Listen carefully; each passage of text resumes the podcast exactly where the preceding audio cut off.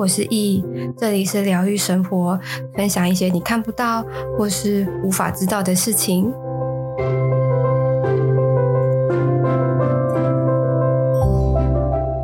嗨，各位，今天呢，呃，要做一件很特别的事情，不是说要分享我的一些经验啊，或者是我的一些想法跟一些观念之类的，而是因为昨天晚上大概十点多的时候，然后就有一个个案，他就。说，因为其实有来追踪我 IG 的人，其实我我都会很好奇说，那你们想要听到一些什么啊，或者是想要对于就是这个这个 IG 这个易塔罗这个 IG，希望能够带给你怎么样的协助？其实我都会问，这而且都是我自己本人回复，然后我我其实会好奇这件事情，然后可能那个那个人他就有放在心上，所以昨天晚上他就呃私讯我，然后他就说。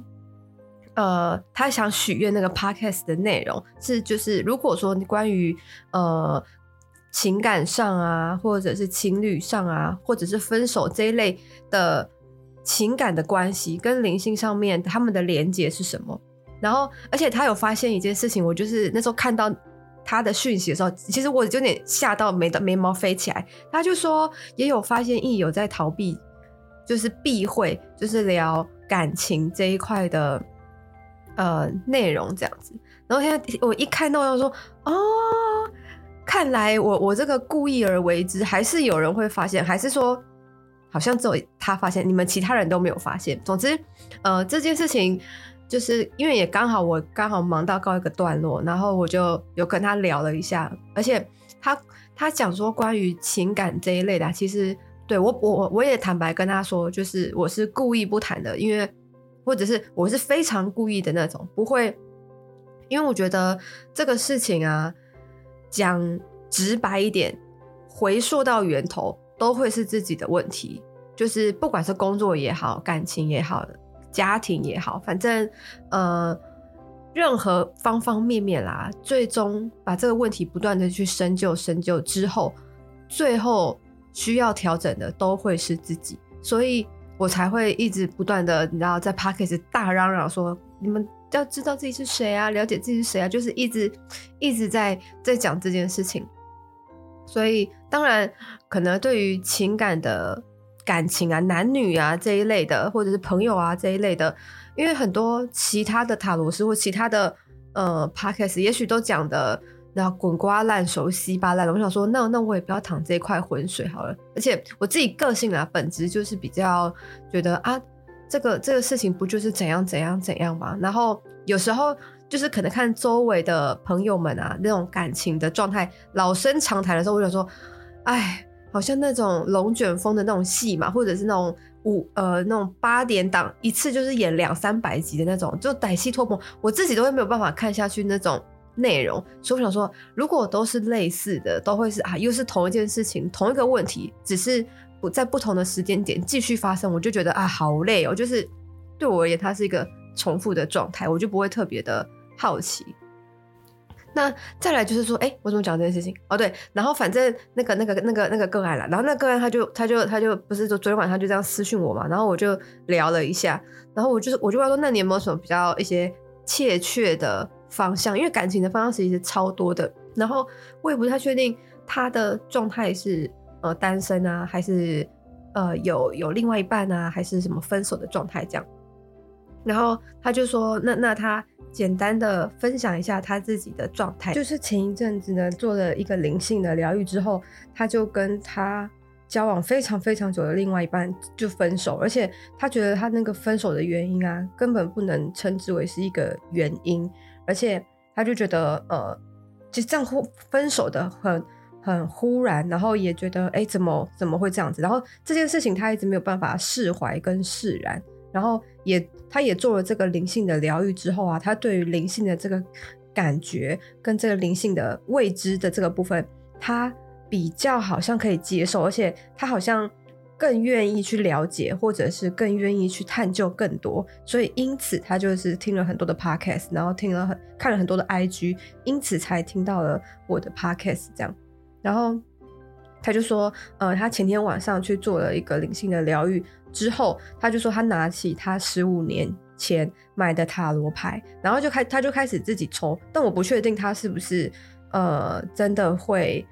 算自己自己帮自己算，然后解牌经验啊，或者是说，呃，只是哦，只是因为漂亮买的，这个这个他讯息上没有讲。总之他就是自己在抽牌，然后他就说他所那个那边有说明书，他就自己看，然后自己去看，他说他抽了什么牌，然后解牌啊、翻译啊是什么这样。然后他就觉得说这呃，他那天抽的那些塔罗牌跟他所问的问题。其实都觉得非常的准，就是直接的反射出他这种潜意识的一个答案。然后他的纠结的点在于说，他明明塔罗牌都告诉他分手的原因是如此的清晰了，如此的明白了，但是他心里的那个情绪还是会一直涌上来，然后他不知道该怎么办，所以。这个这个就是他的一个状态，然后他就说他想要听听看对于这些事情啊我的想法，因为毕竟塔罗牌它只会阐述事情，告诉你真相，然后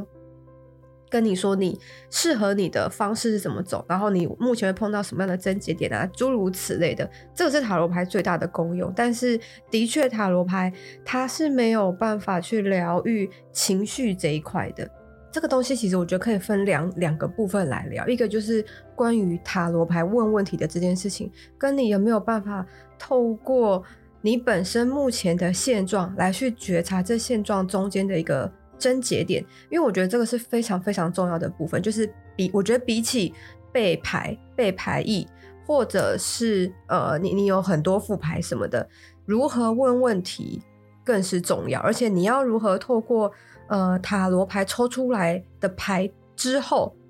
然后发现牌跟牌之间的猫腻，你再去做更延伸的抽丝剥茧，你才能够去把这个问题，有点像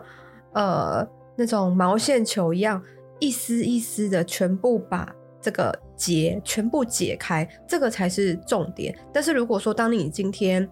没有呃，应该说你不会问问题，或者是你没有办法看到牌跟牌中间的症结点的话。那就是像那个毛线球一样，你就会用力扯，用力扯，它那个那个结它永远都会在，而且你还看不到，所以这颗毛线球它永远没有办法变成一条很顺畅的小小细线的那种感觉。所以说，呃，因为他就有分享，呃，他自己问问题的其中一个问题，他就说，在将来我们有没有机会复合呢？那其实啊，我自己在教塔罗牌的时候，我我一定会跟我的学生说，塔罗牌问问题非常非常重要的一件事情是，你不要问二分法的问题，有没有、是不是、可不可以、能不能、想不想，就这一类的问题，不是说不能问，而是当你今天问问出来之后，假如说你一直想要跟另外一半复合，然后他给出来的答案是不不行，他给出来的答案是不要，是不准。那你你你会真心接受吗？你不会，你还是说啊，这塔罗牌不准，或者是怎么样？就是你心里还是那个结还是在，所以问是不是能不能这种的，根本应该说会对你实质上面没有没有没有任何的帮助，然后你就只会停停，或者是会有更多的猜忌，或者是你会去更纠结，就会想要去跟解出来的解答去有所反抗。这我想这个就是人性，然后甚至说今天你你问了可能。这个工作要不要要不要去上，或者是我要去我要不要去读某个学校？你不能这种人生大事，你也不能因为塔罗牌的否定，你就不去读吧。也许这个是你你朝你朝思暮想的，或者是你你还在犹豫，但是其实你心里的某一块是很想要的，但就会是他一个不要，一个不行，一个否定，而就直接直接放弃嘛？或者是整个整个拒绝嘛？这个这个。并并不是塔罗牌它真正的功用，所以其实，在问塔罗牌非常非常呃，我我自己觉得啦，非常切记的是去问他选择题：我要不要跟谁谁谁在一起？我要不要跟谁谁谁复合？我要不要去跟呃什么什么公司去去去那家公司上班？或者是我能不能？我可不可以？因为今天不管他给的可以或不可以，这个东西他他。他没有办法有实质层面的帮助，而且其实你再透过这个问题，你就可以去问一个更确切的问题是：为什么你会想要问这个问题？当你今天在问说啊，我我以刚刚那个个案他的那个问题好了，我我我能不能去跟这个这个前任就是复合？那这个问题的背后，我觉得根本也不用抽塔罗牌，最重要的一点是，你想复合没错，但是你有没有考虑过另外一半？就不是另外一半，就是你你的你的那个对，就是分手的那的那一那一位。那当你已经你一心想要复合，但是你有没有你如果你没有想过的话，那这件复合这件事情根本就不可能。所以你要问的是，你为什么我我为什么没有办法放下这一段关系？就是你纠结的点在于什么，而不是你真的要去复合。因为如你复合了，那你原本原本的问题解决了吗？如果没有解决，那不是复合之后你们又会继续吵？那吵的时候又就又又分手啊啊！分手之后又想复合啊？问题都没有解决，那这样子不就是一直在重复同一件事情？那这个关系就就会然后周而复始，处于一个大家都不舒服的状态。所以你要去去厘清的是，我为什么会想要复合？我为什么会没有办法放掉我心中的那个结？这个这个才是真正问题的所在，就是你要去看清这个问题后面背后的症结点。对，的确你们已经已经分手了，那你为什么没有办法放下？背后的原因是什么？觉得自己付出太多，然后觉得呃受委屈，然后觉得可能我我我我在这段关系上面，我我都没有求到任何的回报，或者是说。呃，又是报复心态，就是我自己都不好过，我非常难过，我也不希望另外一半也好过，也会有这种心态。但哦、因为这个只是一个假设啦，所以总而言之，其实透过塔罗牌要去厘清的是这样的一个状态。那甚至塔罗牌还可以问更多关于，既然你们都分手了，那彼此的状态，这一段关系真正的状态，其实都应该要知道，都应该要问。这样子你才能够去厘清说，那这一段关系完整的全貌是什么？因为其实，嗯，有有很多学生都跟我讲说，其实学学完塔罗牌，呃，就是初阶跟进阶学完之后，会有时候会看问题，会看得很像呃金字塔的那种立体感。因为他们说，可能以前刚开始在解牌或刚开始在学习的时候，或者是上初阶的时候，都会觉得说，哎，啊不就是问问题？那个问题是有点二 D，但今天上完进阶，就瞬间那个维度会被拉高，瞬间那个问题会变得很立体。所以这这个立体感，其实就是透过很多塔罗牌的问题来去不断一层一层的堆叠，一层一层的去剖析。所以当今天这一段关系，它像金字塔一样立体，而且你每一面都知道整个事态的状态是发生了什么样的状况啊，什么样的情境啊。就是它氛围是什么啊？然后彼此的心态、彼此的想法都非常了解了之后，你就可以决定，那我到底要不要复合？这个这个决定才是透过这一整串的剖析、这一整串的梳理，你才能够去决定说，哦，那好，原来这个这段关系是长的是这个样子。那我我我决定我不要复合，或者是我决定我要复合。那个时候自己再去下决定，你才会清清楚楚。而不是被自己的情感给左右，为了呃想要有曾经的那一段关系，或者是为了不甘心，或为了要报复，不管，就是这些其实不属于真正问题核心的状态，而去做一些根本不是自己真心想要做的事情。所以，其实塔罗牌它做它很重要的一点是，它不会帮你决呃决定问题，塔罗牌只能梳理。我觉得，因为哦，我我有时候在上课的时候，我都会用一个比喻，就是塔罗牌它很像 Google，Google 它没有办法帮你去决定你今天要吃饭还是吃面，但是它能够帮你找到这附近当中最好吃的，或者是评价最高的，或者是最深得你心的。但是你要下的关键字一定要对，所以塔罗牌的功能，其实我自己觉得啦，会是用这样的方式。它它能帮你过滤，帮你厘清，然后帮你看清整个事情的真相，或者是全面，让它在每一个面向当中，你都能够很清晰的了解。那当你了解整件事情的始末，整件事情的脉络之后，你要去下决定，自然而然就会相对的轻松。你也知道你自己真心想要的是什么了。所以，呃塔罗牌，以塔罗牌本身啦，最重要的其实是这件事情。那我刚刚不是有说它会分成两部分嘛？然后以上是第一部分。那其实以另外一部分来讲的话，因为塔罗牌它其实没有办法去处理情绪的部分。你的难过啊，你的伤心啊，你的呃悲痛啊，因为这些东西其实塔罗牌它能够去疗愈的有限。塔罗牌它比较像分析类型的呃卡牌，他没有办法给予很多的温暖，给予很多的慰藉。你顶多能知道说我为什么会感到难过，就是以理性的来去来去分析，或者是说我今天这么难过了，那。我我可以做什么调整来让我不要那么难过？但是情绪这个东西，它并不是你知道这个情绪由何而来，你就不会这么悲伤，或者是不会这么低落。呃，有一些人可能会啊，或者是说，当你知道这个悲伤的来源之后，可以相对减敏，但这个情绪不会完完全全的消失。所以就是因为我我发现了有这样的状态。或者是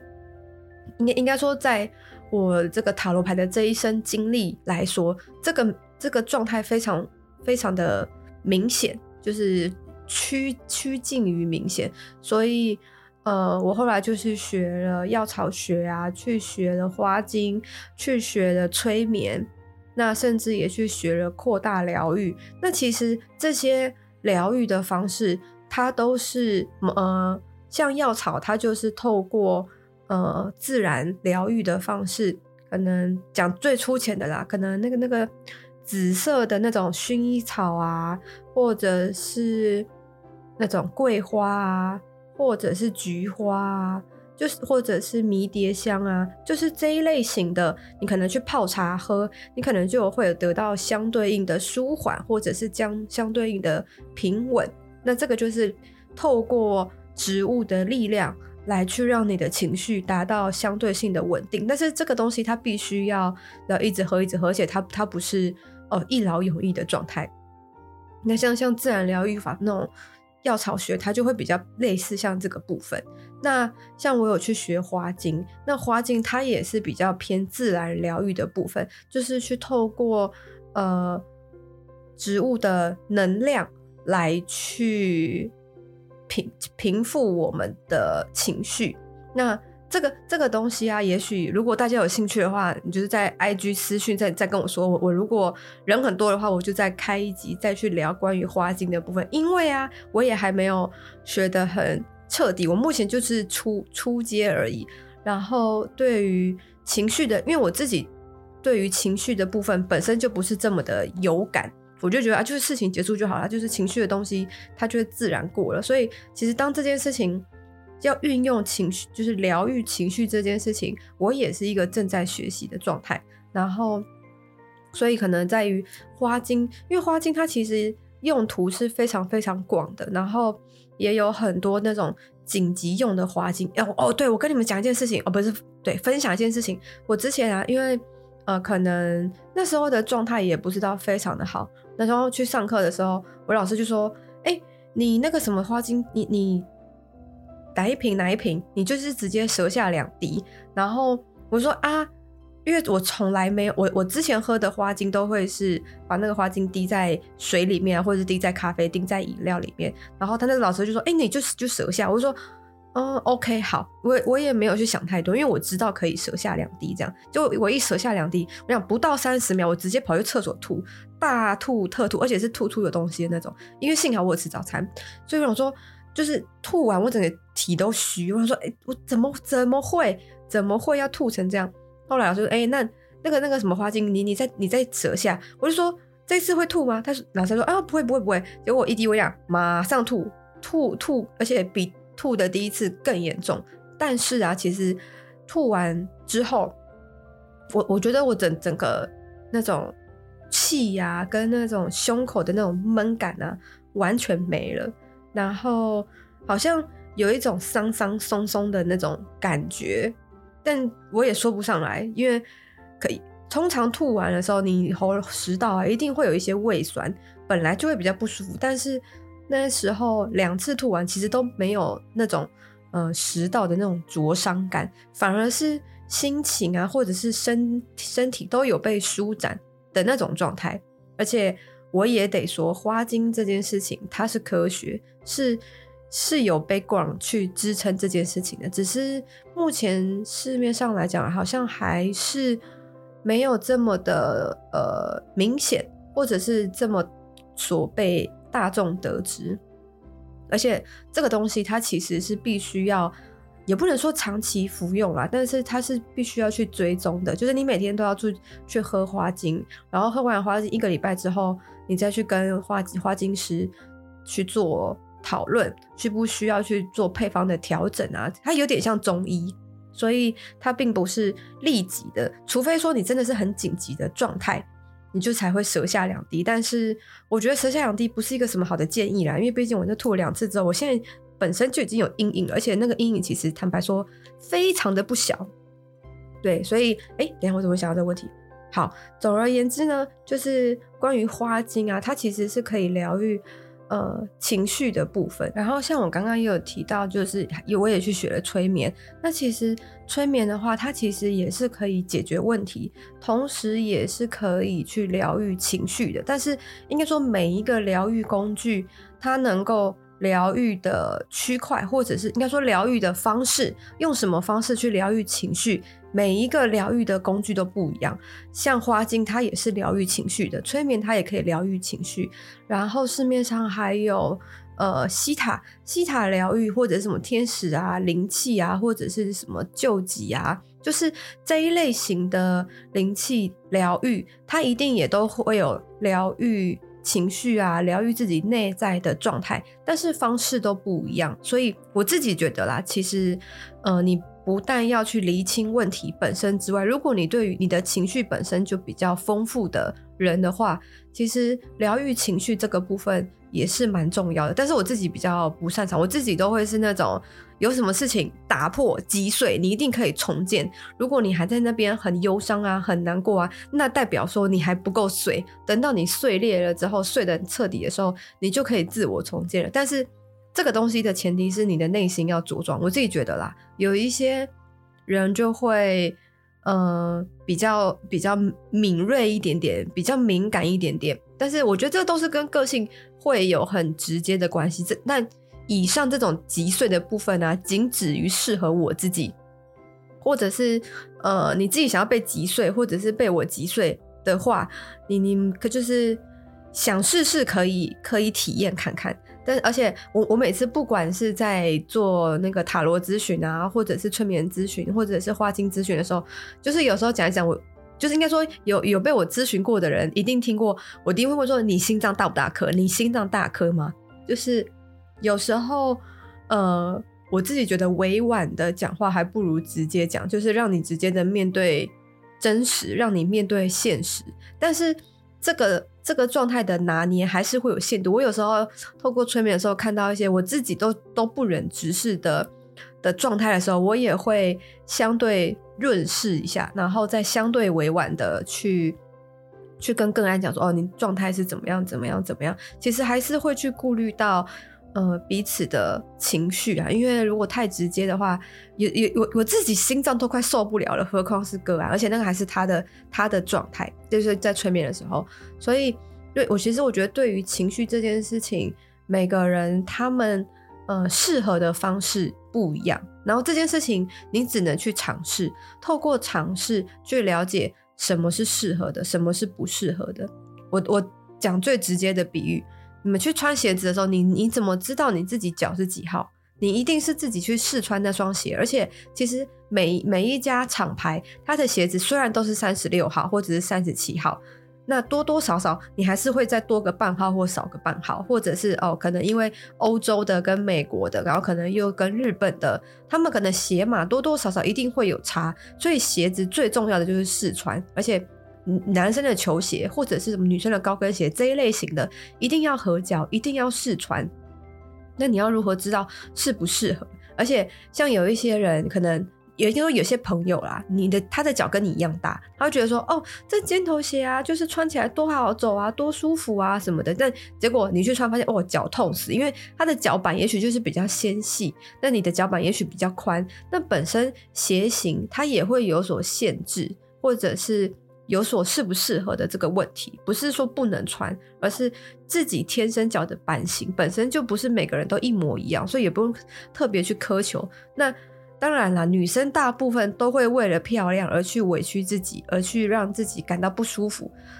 我但我自己内心就想说啊，何必？有必要？人生苦短，你何必这样子处处为难自己？就为了为了这个漂亮，而且这漂亮到底是谁觉得漂亮？不就是自己觉得漂亮吗？那你自己觉得漂亮，那这个这个掌控权是在你自己身上，那何必去穿一个为了让自己不舒服的的这种？这这样做这种很很奇怪的一个状态，所以说，等一下，我怎么又聊到就哎，等等下，我一直很容易聊歪耶。反正我好，我们就再拉回来，就是关于那个他的那个个案，他问的那个问题，就是分分不分手，或者是要要不要复合，然后他的那个情绪卡住的部分。所以我觉得，如果要疗愈啊，其实可以透过两种方法，一种方法就是你自己再去抽塔罗牌，然后。把真正这个问题的症结点全部抽出来。当你抽出来之后，你自然就会理清了。这个是一个方法。另外一个方法就会是透过很多其他的外在疗愈方式来去疗愈你的情绪，花镜也好，催眠也好，扩疗也好，或者是西塔疗愈也好，他们透过这样的疗愈，让你心中的那种不被爱啊、匮乏，或者是被伤到的那种情绪得以安抚，但是这两个其实都可以去尝试，然后看自己觉得自己适合哪一种，或者是两种都有。像我自己的配比就会是理性占七十，剩下三十就会是情感疗愈的部分。但有一些人他就会是，呃，可能八十都要疗愈，然后二十是呃分析呀，或者是理情。每个人都不一样，所以。有一些人是哪一种？另外就是这个东西，就是你们自己要去做尝试，然后自己要去理解自己之后，才会知道最适合自己的是什么部分。如果你也喜欢今天的内容，可以到 Apple Podcast 评分五星，或是留言。有任何问题，也可以在 IG 私讯我，我都会回复你哦。